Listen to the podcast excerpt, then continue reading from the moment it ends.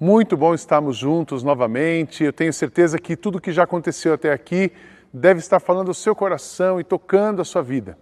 Ah, eu quero continuar a série hoje sobre família. Nós estamos chamando essa série de Porto Seguro. Fizemos uma analogia. Meu barquinho continua firme aqui. Espero que o seu também. E a analogia de hoje é aprendendo a navegar em outros mares, em novos mares. E lembra que mar é o mundo que a gente vive o barco somos nós, os filhos, e o porto seguro é a nossa família, e a âncora é Jesus. Eu vou ler um texto de Jesus no Evangelho de Lucas, o capítulo 14, o verso 25 a 33, e depois vocês vão entender o que esse texto, aplicado a esse momento e a família, é, você vai entender onde eu quero chegar.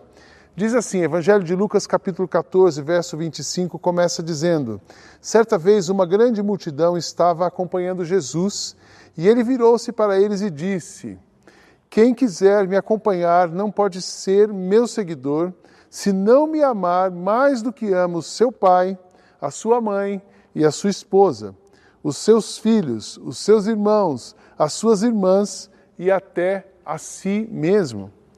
Não pode ser meu meu seguidor quem não estiver pronto para morrer, como eu vou morrer e me acompanhar. Se um de vocês quer construir uma torre, primeiro senta, calcula quanto vai custar para ver se o dinheiro dá. Se não fizer isso, ele consegue colocar os alicerces, mas não pode terminar a construção. Aí, todos os que virem uh, o que aconteceu vão caçoar dele, dizendo: Este homem começou a construir, mas não pôde terminar. Se um rei que tem 10 mil soldados vai partir para combater outro que vem contra ele com 20 mil, ele senta primeiro e vê se está bastante forte para enfrentar o outro. Se não fizer isso, acabará precisando mandar mensageiros ao outro rei enquanto ele ainda estiver longe, para combinar as condições de paz. Jesus terminou dizendo: Assim, nenhum de vocês pode ser meu discípulo se não deixar tudo o que tem. Quando eu falo de novos mares, eu estou falando desse novo mundo que a gente está vivendo. Esse novo mundo, pós-pandemia, a gente começou a perceber um novo mundo. Não é que estava tudo bem ou que estava tudo errado e a pandemia mudou tudo. A pandemia ela não muda, ela revela mudanças que estavam acontecendo. Revela e acentua as mudanças que estavam acontecendo. Eu vou descrever para vocês algumas mudanças desse novo mundo, olhando ah, no aspecto da sociedade e também no aspecto da igreja. Você percebeu que a sociedade, em todo o mundo, em todos os lugares, ela ficou no primeiro momento em estado de choque. E agora, o que vai acontecer? Como vamos fazer? Então veio uma grande tempestade, o mar, a sociedade ficou revolta pessoas em estado de choque, buscando a sobrevivência. Como vamos ter o alimento, como vamos trabalhar, como vamos nos locomover. Aí vem a consciência e a necessidade da proteção da saúde. Ah, o fique em casa, protege, máscara. Quando começou a falar sobre isso, puxa, será que todo mundo vai precisar? Hoje todo mundo já está usando máscara, mas a proteção da saúde suprimento das necessidades básicas, como vamos, o que vamos comer, até quando vamos ter, será que vai ter suprimento, será que vai conseguir abastecer? Mudanças, mudanças acentuadíssimas na educação. Eu ouvi e li um comentário essa semana de que a educação, ela antecipou oito anos, está acontecendo agora o que aconteceria daqui a oito anos essa adaptação de mães e pais. A gente pensou que inicialmente era pouco tempo, era um feriado prolongado, mas a gente já percebeu que não é. Então a educação mudou, mudanças profundas na educação, mudanças que já estavam acontecendo, o impacto na saúde. A nossa, especialmente falando de Brasil, o nosso sistema de saúde ele sempre foi deficitário, mas a pandemia tornou essa, essa necessidade exposta ainda mais e generalizou uma crise na saúde, um impacto, uma redução na atividade econômica. Alguns setores ah, estão 100% parados, outros setores aceleraram, mas o impacto, mesmo com essa, essa um acelerando e outro desacelerando, não gera um balanço, não gera um equilíbrio. Então, existe um impacto forte na economia. Nós estamos vendo os índices uh, negativos do PIB desse ano no Brasil e também no mundo. E com isso a gente teve sérios problemas, o crescimento dos problemas emocionais e abalos na emoção, famílias, violência doméstica, temas que nós já temos abordado. A sociedade foi impactada. Um outro impacto grande, isso gera uma mudança grande na própria igreja. Né? A, igreja, ela no primeiro momento está tudo fechado, os prédios estão fechados e, e começou uma questão: como é que nós vamos fazer? Começou uma busca grande por conteúdo, começou uma busca grande por conexão, pastores tentando conectar as pessoas, pastores ah, tentando disponibilizar algum conteúdo, gerando ah, coisas para sua, para seus, para suas ovelhas, para os seus rebanhos, a quantidade de lives. Toda hora que eu vejo o Instagram tem alguém fazendo live em algum momento. Ah, mas o, o fato é que está impulsionando a igreja a se repensar e a mudar. No futuro, essa igreja do mundo novo, funções inovadoras, a gente trabalhando cada vez mais junto, nós vamos ter gente cuidando de conteúdo, precisamos elaborar um conteúdo que principalmente fale e mostre sobre Jesus, criatividade, tecnologia, infraestrutura, recursos. Olha como nós estamos agora.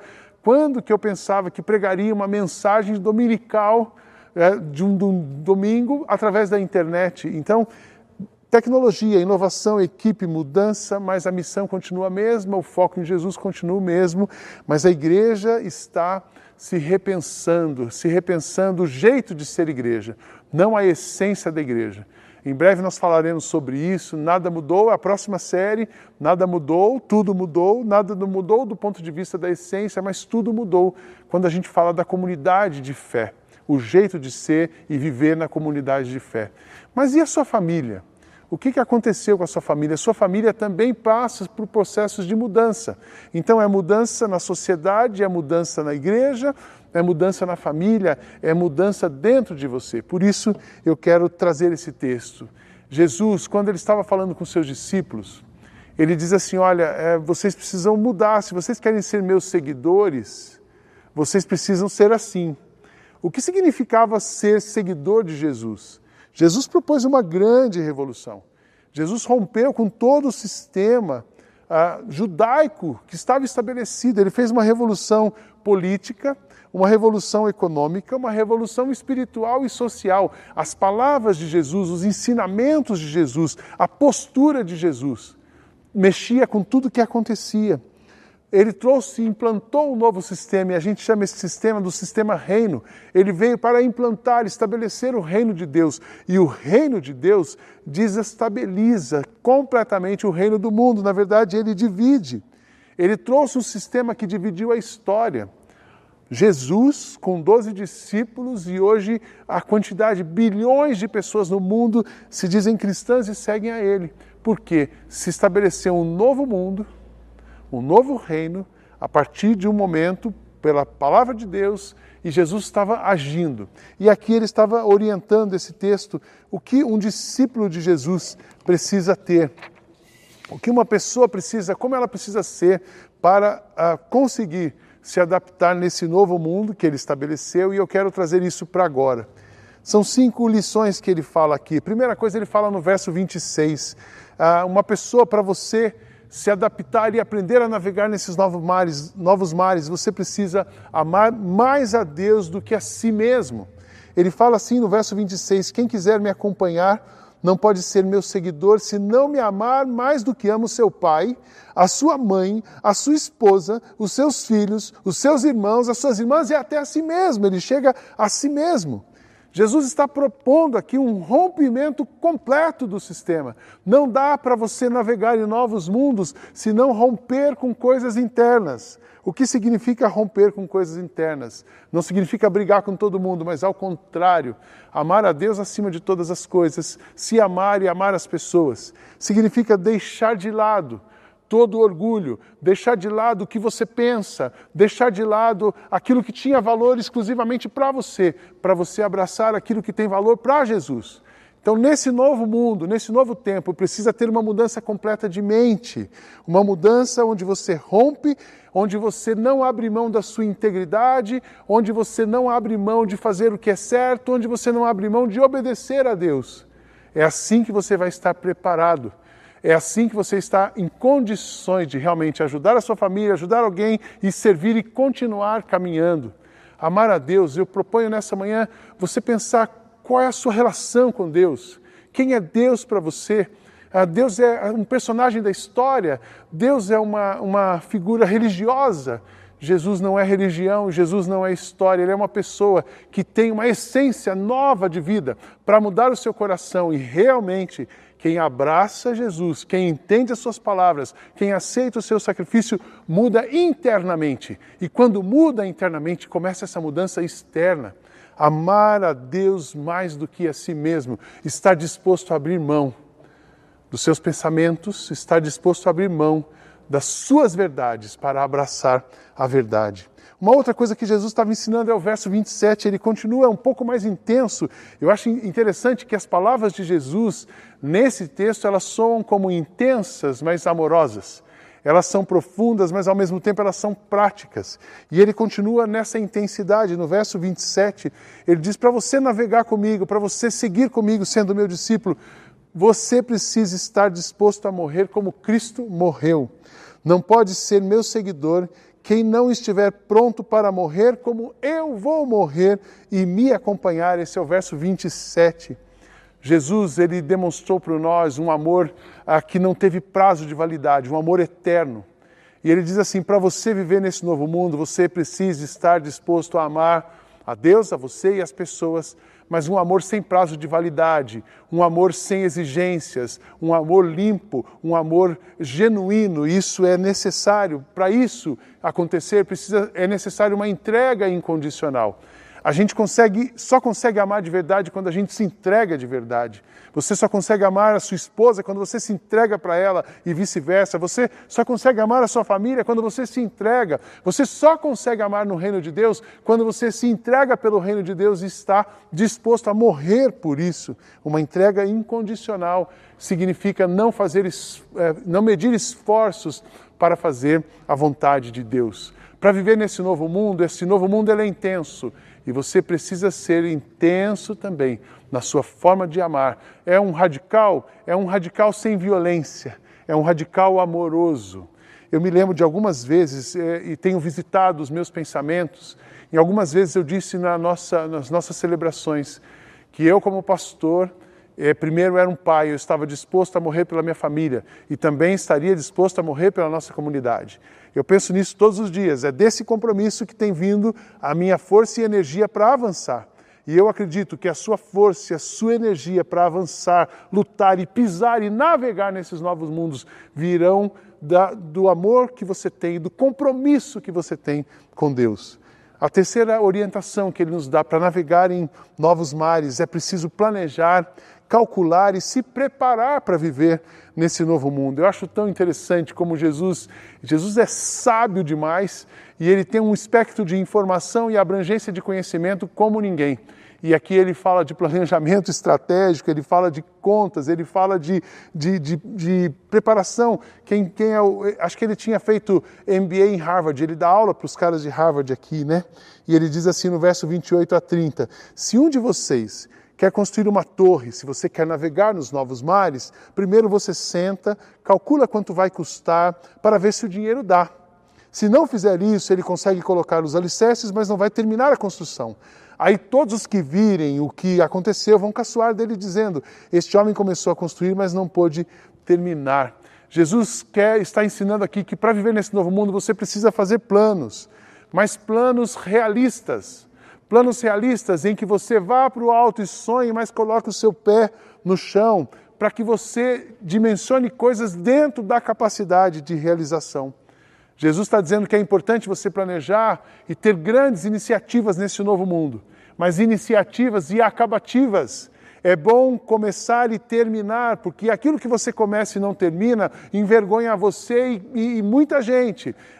Pode atrapalhar o processo, pode fazer você naufragar. Então, antes de pisar, antes de avançar, tem o amor, tem a disposição de seguir o reino, mas tem também o planejamento, tem também conhecer, tem a buscar conselhos e descobrir como fazer isso.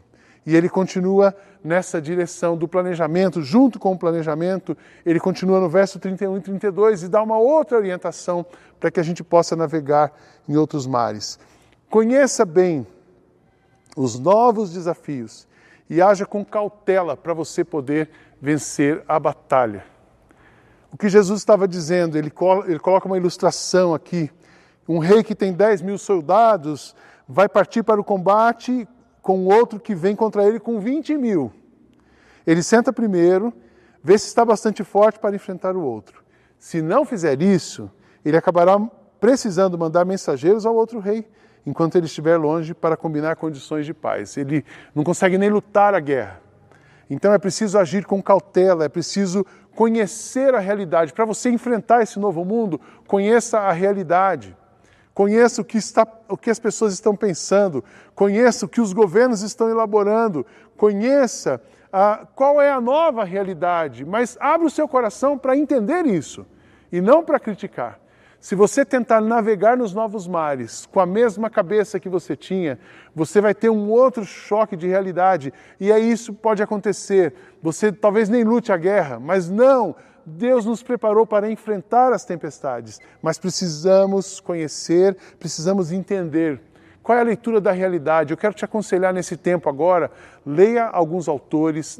Notícia está difícil ouvir, mas leia, leia sobre livros. Tem muitos bons livros e eu vou essa amanhã nós vamos ter às 18h30 um bate-papo eu vou indicar para vocês leituras, coisas que eu estou fazendo para ajudar a entender esse tempo, mas leia outras coisas, veja, informe-se de como é o pensamento, mas acima de tudo, como Cristo está vendo essa realidade. Tenha uma boa leitura, conheça o mar antes de colocar os seus pés.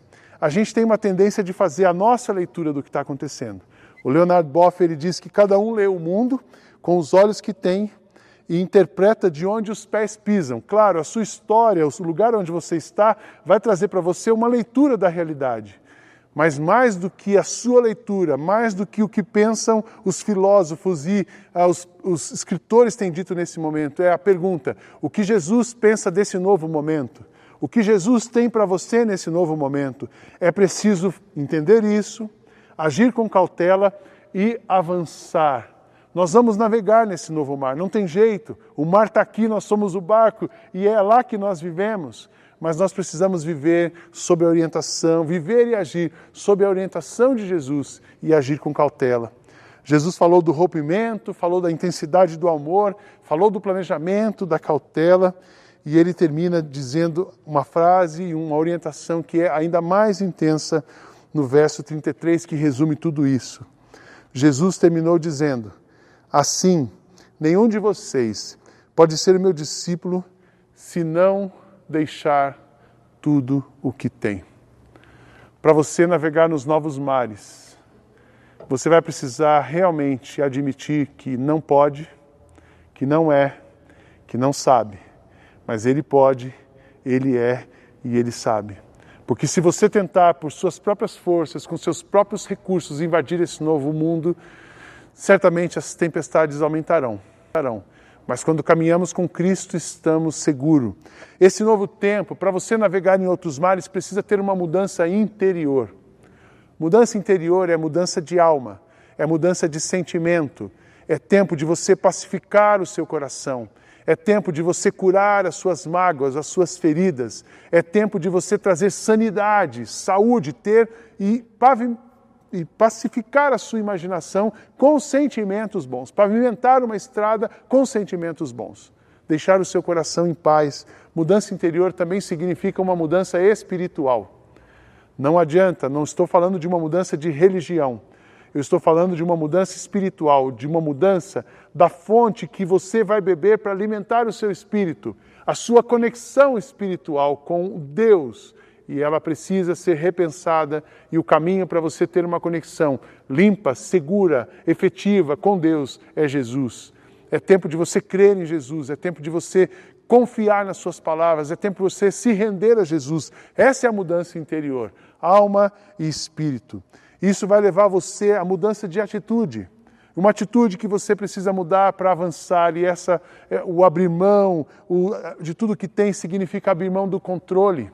Uma pessoa emocionalmente saudável, espiritualmente independente, ela abre mão do controle das coisas, entrega o controle a Deus. Não significa que ela vai ser irresponsável, não, ela age como se tudo dependesse dela, mas ela descansa porque ela sabe que tudo depende de Deus e ela confia e ela tem forças para prosseguir.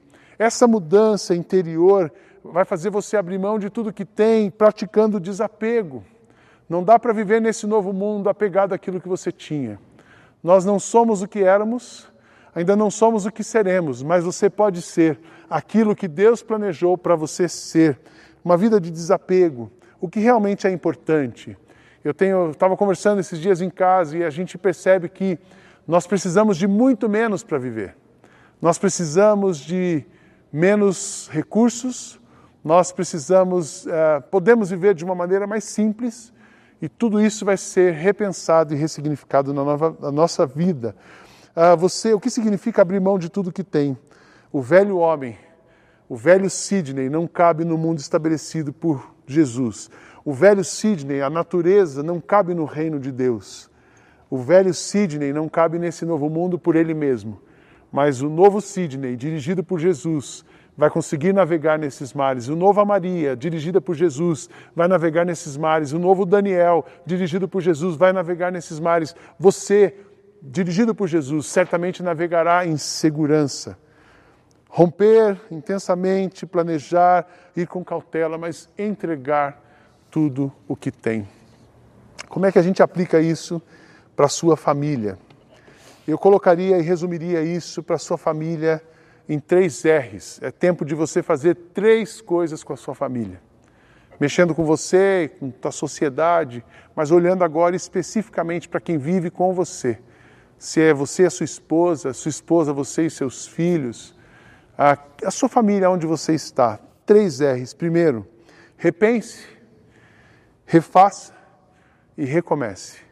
Olhando essas palavras de Jesus, eu quero te orientar e dizer: é tempo de repensar as suas relações familiares.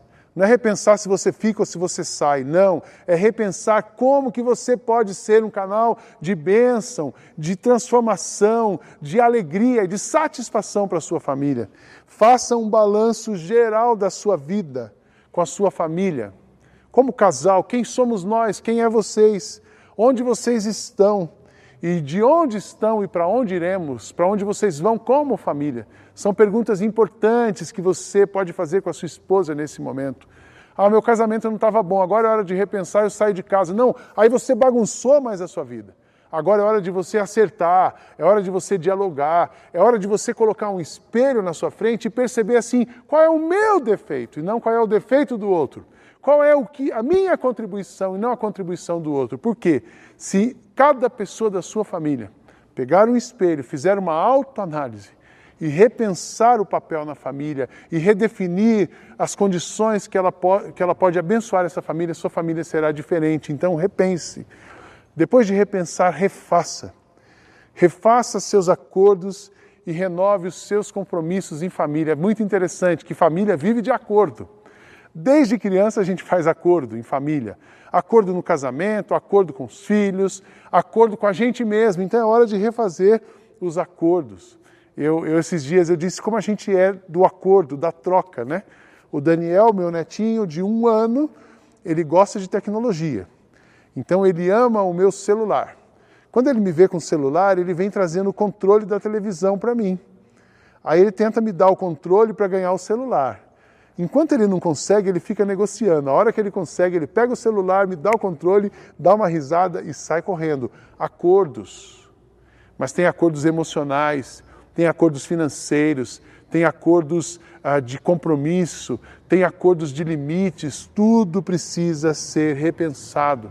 Esse novo mar promove para nós a oportunidade de repensar a, a, condição da vida em família, a condição e o nosso papel como pais, como filhos, como irmãos, como amigos. Na hora de repensar e refazer a sua relação com a família, eu quero deixar essas três perguntas o que eu vou deixar para trás, o que eu preciso manter do passado E o que eu aprendi levarei comigo. Muita coisa certamente vai ficar.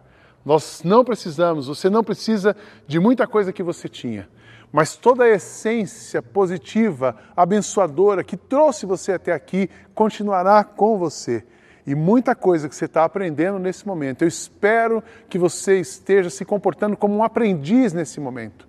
E muita coisa que você está aprendendo nesse momento você levará adiante. E por último, repense, refaça e recomece. Recomece a sua jornada. Mas siga os conselhos de Jesus com cautela, com planejamento, mas com coragem coragem para agir e com coração para sentir. Coragem para agir, coragem para avançar, coragem para tomar decisões, mas coração para não deixar ninguém para trás, coração para não ferir ninguém, coração para prosseguir em paz. Repa repense, refaça e recomece. O tempo é agora. Todo tempo, a palavra de Deus é muito sábia quando ela fala sobre o tempo, e todo tempo é tempo de aprender, todo tempo é tempo de encerrar, todo tempo é tempo de começar. Eu fui para o texto de Eclesiastes 3 essa semana e é com ele que eu quero finalizar essa palavra. Recomece a sua jornada com cautela, coragem e coração. Tudo neste mundo tem o seu tempo, cada coisa tem a sua ocasião. Há tempo de nascer, tempo de morrer, tempo de plantar e tempo de arrancar, tempo de matar e tempo de curar, tempo de derrubar e tempo de construir. Há tempo de ficar triste e tempo de se alegrar, tempo de chorar e tempo de dançar, tempo de espalhar pedras e tempo de ajuntá-las, tempo de abraçar e tempo de se afastar. Há tempo de procurar e tempo de perder, tempo de economizar e tempo de desperdiçar, tempo de rasgar e tempo de remendar, tempo de ficar em, calado, tempo de falar, há tempo para amar e tempo de odiar, tempo de guerra e tempo de paz. Deus marcou o tempo certo para cada coisa. Ele nos deu o desejo de estender as coisas que já aconteceram e as que ainda vão acontecer, porém, não nos deixa compreender completamente o que ele faz. Eu sei que tudo o que Deus faz dura para sempre, não podemos acrescentar nada nem tirar nada. E uma coisa que Deus faz é levar as pessoas a temê-lo. O mar é novo, as coisas mudaram, mas ouvindo Jesus, você estará preparado para navegar nos novos mares. Ouvindo Jesus, você estará preparado para repensar, refazer e recomeçar uma nova família com a sua família. Recomeçar uma nova relação com a sua família com a sua esposa, com seus filhos. Tudo pode ser novo quando Cristo está conosco. Guarde bem essas palavras. Repense, refaça e recomece. Repense, refaça e recomece. Repense, refaça e recomece. Os mares são novos, mas a voz de Jesus garantirá que você navegue em segurança nesses novos mares. Deus abençoe você.